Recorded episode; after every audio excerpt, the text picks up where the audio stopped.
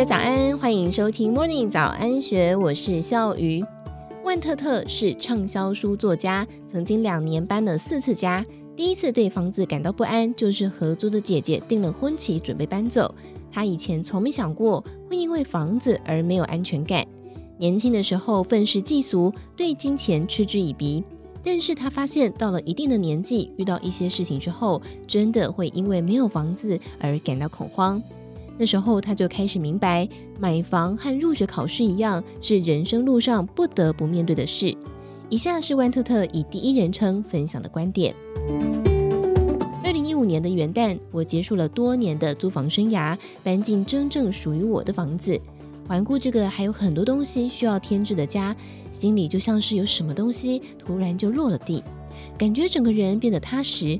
后来有人问我。哎，你有没有觉得买房子是一件很酷、很了不起的事呢？并没有，我只是不必再去洗手间的时候担心里面有人，不必在夏天因为穿睡衣在客厅走来走去觉得难为情，也不用顾虑打扰到别人，而且整天把狗狗关在一个房子里，我是更加自由了。那你买房的勇气是从哪里来的？买房需要勇气吗？买房需要的是钱。我在出版的书中写过的贞子。那个婚后当着少奶奶享受优渥生活的学霸校花，她在结婚前就先给自己买了一套房。有人不解，认为她老公家里条件很好，房产更是不少，为什么她还要在结婚前自己买一套呢？但是贞子却不这么想。她说：“我老公家里的房子再多，那也是他的婚前财产，跟我没有关系。他的房子我们确实是共同使用，却始终不是共同拥有。”我不要求他在房产证明上加入我的名字，但是我要求自己拥有一套属于自己的房子。买房之后，女性不必为了找个栖息之所而结婚，不必害怕失去容身之处而不愿意摆脱痛苦的婚姻。或许有一天，爱会走，人会散，但是房子风雨不动，永远都在那里等你。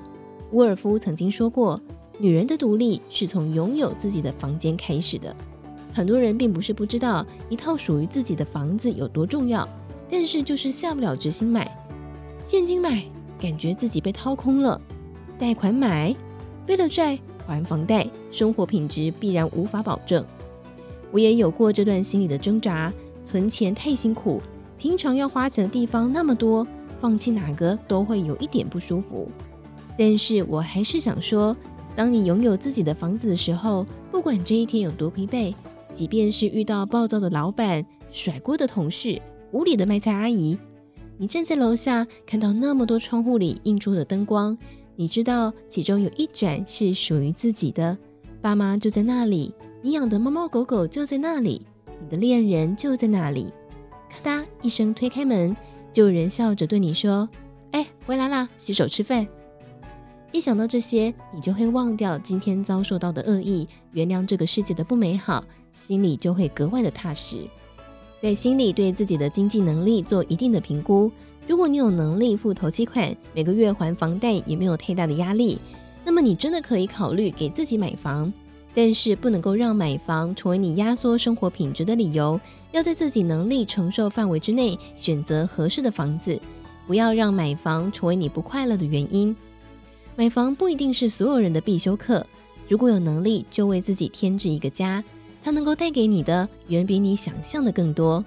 如果还没有能够得偿所愿，那就加把劲去获得，有一天可以达到目标的能力。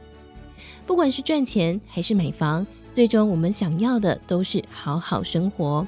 人生大事，人间冷暖，很多都跟房子有关。你现在可以没有属于自己的房子，但是你不能够没有买房的意识。以上内容出自幸福文化所出版的《这世界很好，但你也不差》。更多精彩内容也欢迎参考《金周刊》官方网站或是下载《金周》的 App。有任何想法也欢迎你留言告诉我们。祝福你有美好的一天，我们明天见，拜拜。